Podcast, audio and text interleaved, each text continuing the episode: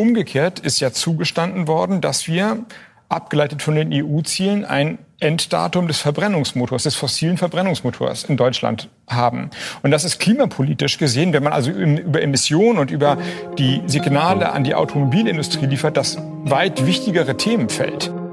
Kein Tempolimit, aber Grünen-Chef Robert Habeck ist trotzdem zufrieden mit dem Sondierungsergebnis der Ampelparteien im Bereich klimafreundliche Mobilität, sagt er hier bei Markus Lanz.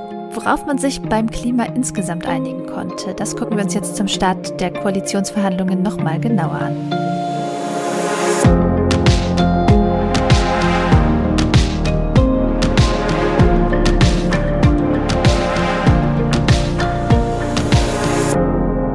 Ihr hört das Klima-Update, der Nachrichtenpodcast von Klimareporter, aktuell bin Susanne Schwarz, ich bin Redakteurin bei Klimareporter und Taz und ich rede heute mit meiner Klimareporter-Kollegin Sandra Kirchner. Hallo. Hi. Ich fange auch gleich mal damit an, was wir heute vorhaben. Als erstes sprechen wir über die beginnenden Koalitionsverhandlungen der Ampelparteien beziehungsweise über das klimapolitische Ergebnis der Vorsondierung. Dann gucken wir uns noch einen Leak zur Arbeit des Weltklimarats an, also der wissenschaftlichen Institution, wenn es darum geht, was wir als Menschheit aktuell über den Klimawandel wissen. Und als drittes sprechen wir über den Production Gap Report, der jedes Jahr ermittelt, wie weit die Klimaziele und fossile Pläne der Regierung eigentlich auseinanderdriften. Genau. Ja, wir beginnen mit der Ampel, denn da wird's langsam ernst. Am Donnerstag haben SPD, FDP und Grüne mit richtigen Koalitionsverhandlungen begonnen. In sieben Themenfeldern müssen dann Kompromisse gefunden werden, also was sich die neue Regierung vornimmt. Und eins dieser Themenfelder ist für uns eben besonders interessant. Da geht es um Klimaschutz in einer sozial-ökologischen Marktwirtschaft. Natürlich ist noch offen, auf was die SPD, Grüne und FDP sich da einigen werden. Aber die Richtung können wir vielleicht schon so ein bisschen aus dem Papier ablesen, in dem die Ergebnisse der Sondierungsgespräche der Parteien festgehalten sind. Und darin heißt es zum Beispiel, der Kohleausstieg soll vorgezogen werden, idealerweise auf 2030. Also es klingt so, als könnte es vielleicht auch 2031 oder 2032 oder so werden, ist aber trotzdem ein Schritt nach vorn, denn außer den Grünen und den Linken wollte sich ja keine Partei im Wahlkampf auf ein früheres Kohleausstiegsdatum festnageln lassen. Es ist auch noch offen, ob die drei Parteien dafür das Kohleausstiegsgesetz richtig ändern wollen. Denn daran ist ja das noch gültige Ausstiegsdatum 2038 festgeschrieben. Das ist aber vielleicht auch gar nicht so wichtig. Entscheidend ist nämlich, ob wir bis dahin genug neue Ökostromanlagen gebaut haben, damit wir diese Kohlekraftwerke halt auch früher in die Rente schicken können. Ja, und ohne einen deutlichen Ausbau der erneuerbaren Energien wird es schwer mit einem früheren Kohleausstieg. Die Sondiererinnen wollen Planungs- und Genehmigungsverfahren beschleunigen es vergehen schon mal vier bis fünf Jahre, bis neue Windenergieprojekte geplant und genehmigt sind. Das ist viel zu langsam. Und dann sollen auch noch mehr Flächen für die Windenergie ausgewiesen werden, nämlich zwei Prozent der Landesflächen. Äh, das sind etwa 7000 Quadratkilometer und aktuell ist da noch nicht mal die Hälfte erreicht. Und damit es auch schneller beim Solarausbau vorangeht, müssen auf Dächern von neu errichteten Gewerbebauten Solaranlagen installiert werden. Das soll also Pflicht werden. Bei neuen Privathäusern sollen Solaranlagen die Regel werden. Da sind wir gespannt, wie es dazu kommen soll, denn eine Pflicht soll es hier nicht geben. Aber das ist ja schon mal ein Anfang. Ein bisschen anders sieht's bei der Verkehrspolitik aus. Da sind die Signale im Sondierungspapier nämlich ja wirklich spärlich und vage. Die EU plant ja ab 2035 keine neuen Autos mit Verbrennungsmotor mehr zuzulassen. Und in dem Ampelpapier steht jetzt drin, dass es vor 2035 sein soll. Also vor dem Rest der EU. Ganz auf die grünen Forderungen nach 2030 einzugehen. Dazu konnten sich SPD und FDP offenbar nicht hinreißen lassen. Ähm, und es wird auch kein allgemeines Tempolimit geben, mhm. weil das mit der FDP nicht zu machen wäre. Da muss man allerdings auch sagen, der Effekt fürs Klima wäre da überschaubar gewesen. Ähm, die politischen Kosten dafür wahrscheinlich sehr hoch. Also aus dieser Warte heraus ist das vielleicht sogar verständlich. An Europa will sich die Ampelkoalition auch beim Preis für Kraft und Brennstoffe orientieren. der soll an europäische Klimaziele angepasst werden. Also das heißt, der nationale CO2-Preis, äh, den es ja seit diesem Jahr gibt, der würde schneller steigen. Und das heißt, es würde Tanken teurer machen, aber zum Beispiel auch heizen. Der von den Grünen geplante soziale Ausgleich für diese Kosten, ähm, das sogenannte Energiegeld, das steht nicht im Papier. Hm, was schade ist. Äh, mhm. Weitere wichtige Punkte sind in den Verhandlungen noch gar nicht angesprochen, nämlich dass die Energieeffizienz deutlich vorangebracht werden muss und dass die Beschleunigung der Energiewende in unseren Häusern, also klimaneutrales Heizen, äh, auch vorangebracht werden muss. Das steht da noch gar nicht drin. Das wäre aber auch verfrüht, da jetzt schon Festlegungen zu treffen. Hier braucht es dann die Durchsetzungskraft der jeweiligen Fachverhandlerinnen, es wäre aber dringend notwendig, dass die Ampelkoalition politische Fortschritte bei diesen Themen macht. Absolut. Wir kommen jetzt zu unserem zweiten Thema und damit zu einer der wichtigsten Institutionen in der Klimawelt, ähm, nämlich zum Weltklimarat, dem IPCC. In diesem Podcast kommt er ja sehr oft vor, also wir benutzen oft Informationen aus den Berichten des Weltklimarats, denn an denen arbeiten eben tausende Wissenschaftlerinnen aus aller Welt um den aktuellen Sachstand zum Klimawandel zusammenzutragen. Das heißt, da bekommt man nicht einfach eine Studie mit einem Einzelergebnis, sondern da fließen die verschiedenen Studien mit ihren verschiedenen Ergebnissen ein und es wird auf dieser Basis genau geguckt, wie einig sind die sich das heißt, wie sicher ist eine bestimmte Information. Und zu diesem Weltklimarat hat die britische BBC jetzt einen Leak veröffentlicht, und der Artikel impliziert, diese Berichte sind gar nicht so neutral, sondern die Regierungen nehmen da politisch Einfluss. Und ähm, ja, jetzt gucken wir uns mal an, woran die das genau festmachen. Ja, also die BBC-AutorInnen verweisen auf 32.000 Dokumente, in denen mehrere Staaten und auch Interessengruppen den Weltklimarat auffordern, bestimmte Aspekte in einem Bericht stärker oder schwächer zu gewichten. Also zum Beispiel würden sich Saudi-Arabien, Japan und Australien wünschen, dass weniger Fokus auf der Notwendigkeit liegen würde, aus der fossilen Energiegewinnung auszusteigen. Und Argentinien und Brasilien haben ein Problem mit der Erkenntnis, dass Fleischkonsum klimaschädlich ist. Man sieht also, diese Einwände haben offenbar viel damit zu tun, womit diese Länder ihr Geld verdienen. Ölländer verteidigen Öl, Steakländer verteidigen Steak. Und in dem Artikel werden da noch etliche andere Beispiele aufgezählt. Ja, was man leider nicht erfährt, ist, ähm, auf welchen IPCC-Bericht sich das überhaupt bezieht oder ob es sogar mehrere sind. Da können wir jetzt nur raten. Also die Beispiele passen ganz gut zum übernächsten, also genauer zum dritten Teil des großen Sachstandsberichts, der insgesamt ja so ein Rundumschlag sein wird zu allem, was die Klimawissenschaft aktuell weiß. Diesen Sommer ist da der erste Teil erschienen, da ging es um die physikalischen Grundlagen des Klimawandels.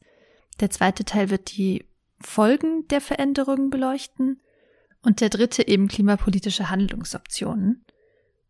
Und jetzt ist die Frage, müssen wir befürchten, dass da dann drinstehen wird, dass wir fürs Klima Ölbohrungen und äh, Rumsteaks brauchen, was natürlich äh, Quatsch und ein handfester Skandal wäre.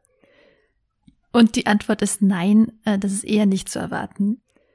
Der erste Hinweis darauf ist, was die BBC da sozusagen aufgedeckt hat, das ist eigentlich bekannt. Ja, dazu gucken wir mal kurz, wie der IPCC arbeitet. Die Vereinten Nationen haben den IPCC als zwischenstaatliche Institution ins Leben gerufen, um politischen Entscheidungsträgerinnen Grundlagen für wissenschaftsbasierte Entscheidungen zu bieten. VertreterInnen der Staaten bestimmen 34 WissenschaftlerInnen, die den Vorstand des Rats bilden und die wählen dann die tausenden Wissenschaftler aus, die an den Berichten arbeiten. Da können Regierung und zivilgesellschaftliche Institutionen natürlich jemanden vorschlagen, aber entscheiden tun sie das nicht. Die AutorInnen-Teams werden jedes Mal neu zusammengestellt und bekommen auch kein Geld für das Sichten von Studien und das Schreiben der Berichte, abgesehen vielleicht von den Reisekosten zu den Treffen der AutorInnen. Und wenn die WissenschaftlerInnen dann nach monatelanger Arbeit mit diesen Berichten fertig sind, Dann gibt's erstmal eine Review-Runde, in der die Berichte an unabhängige FachkollegInnen gehen. Und in der zweiten Review-Runde geht der Bericht tatsächlich an KlimaexpertInnen aller Regierungen. Aber die machen da nicht irgendwelche Änderungen, sondern Anmerkungen. Also was letztlich in den Berichten drinsteht, das bestimmen die AutorInnen, also die WissenschaftlerInnen selbst. Damit sind die Berichte dann fertig und werden nicht nochmal angefasst. Es gibt aber noch eine sogenannte Zusammenfassung für politische EntscheidungsträgerInnen. Da sieht die Sache schon eher anders aus. Das sind, wie der Name sagt, eben kurze Zusammenfassungen der tausenden Seiten Bericht. Und die werden in tagelangen Sitzungen Satz für Satz mit den Regierungen der Vereinten Nationen durchgesprochen. Ähm, das klingt ein bisschen komisch und ist es vielleicht auch. Ja, geht mir auch so. Aber das Pro-Argument an der Stelle lautet, Sinn und Zweck der IPCC-Berichte und speziell dieser Zusammenfassung ist es, eine Grundlage für politische Entscheidungen zu bilden. Das heißt, dass Regierungen sich damit auseinandersetzen und auch die Berichte verstehen müssen. Allerdings ist dieser Vorgang bei der Zusammenfassung, also dieses Satz für Satz durchgehen mit den Regierungsvertreterinnen schon öfter mal als zu politisch kritisiert worden. Genau, früher eigentlich immer in die andere Richtung. Also da haben die Bremser und Klimawandelleugner das mhm. gern als Argument genutzt, um zu sagen, ja, diesen Katastrophenszenarien, den kann man nicht trauen, weil das ist gar keine richtige Wissenschaft, sondern politisch. Wichtig ist aber auch zu wissen, auch bei diesen Zusammenfassungen kommt nicht sowas durch wie Autos sind gut fürs Klima. Also es geht da nicht darum, dass da plötzlich total falsche Sachen drinstehen, sondern eher um Formulierungen, die natürlich irgendwie einen dringlicheren oder abschwächenden Eindruck vermitteln können. Aber wie gesagt, auch bei den Berichten selbst gibt es so eine Abstimmung mit Regierungen gar nicht und eigentlich auch einige Vorkehrungen, um eben solche Einflussnahme zu verhindern. Und wenn man in Klimatwitter unterwegs ist, sieht man gerade auch etliche Wissenschaftlerinnen, die als Autorinnen oder Gutachterinnen schon mal an den Reports mitgearbeitet haben und die widersprechen diesem Eindruck, dass die Arbeit nicht unabhängig stattfinden könnte, lautstark. Aber kommen wir mal zum nächsten Thema. In wenigen Tagen steht die Weltklimakonferenz in Glasgow an und da ziehen Forscherinnen und Organisationen gerne Bilanz, wie es weltweit um den Klimaschutz steht, auch um den Druck auf die Delegationen bei der Klimakonferenz zu erhöhen. Denn, wie wir wissen, sind wir beim Klimaschutz bisher noch lange nicht da, wo wir sein sollten. Und das belegt nun ein neuer Report, der diese Woche vom Umweltprogramm der UN, UNEP und wissenschaftlichen Instituten vorgestellt wurde. Und das Ergebnis dieses Production Gap Reports ist mega ernüchternd. Äh, die derzeitigen Energieprognosen und Pläne der Regierungen für fossile Brennstoffe sind mehr als doppelt so hoch wie es mit dem 1,5 Grad Ziel vereinbar wäre, also mit dem Ziel, die Erderhitzung auf 1,5 Grad gegenüber vorindustriellen Zeiten zu begrenzen. Also wir verheizen deutlich zu viel Kohle, Erdöl und Gas. Der Bericht kritisiert deswegen die Doppelzüngigkeit der Regierungen. Also die Länder geben sich netto Null Emissionsziele. Deutschland zum Beispiel will ja 2045 klimaneutral sein und feilen an ihren Klimaplänen aber sie hören gar nicht auf, fossile Brennstoffe zu fördern und zu produzieren. Ja, und besonders groß ist die Lücke bei der Kohle. Die Überproduktion von Kohle wird sich 2030 auf 240 Prozent belaufen, heißt es in dem Report.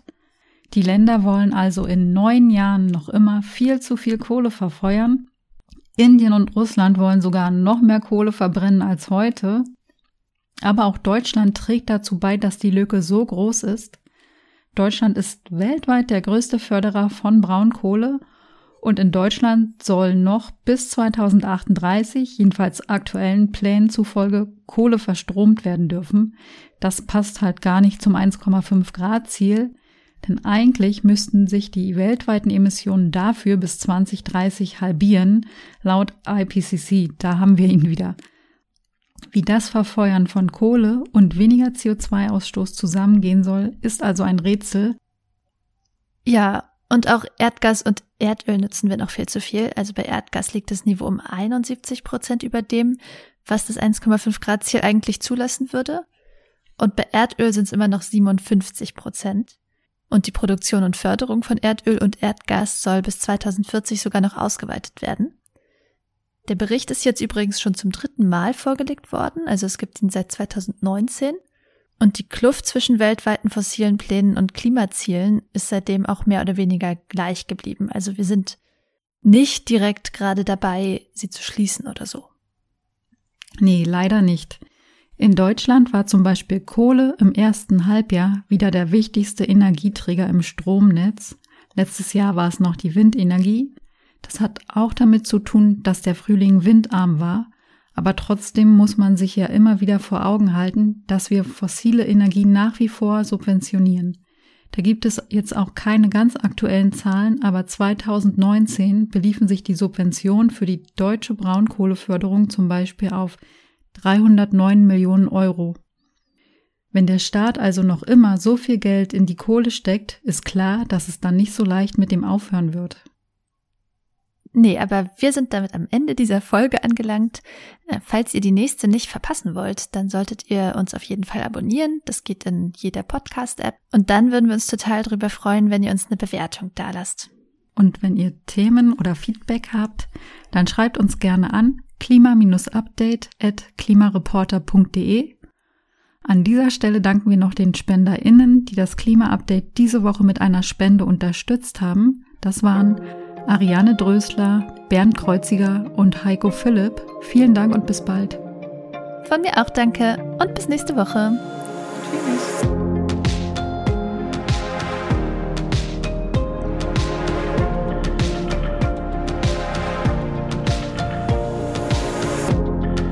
Klima-Update ist ein Projekt des Klimawissen e.V., zurzeit in Zusammenarbeit mit der Taz.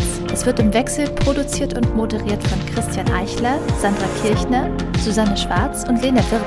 Dieses Projekt wird erst durch eure Spenden möglich. Wenn ihr euch vorstellen könntet, uns finanziell zu unterstützen, dann klickt gern auf den Spendenlink in der Podcast-Beschreibung.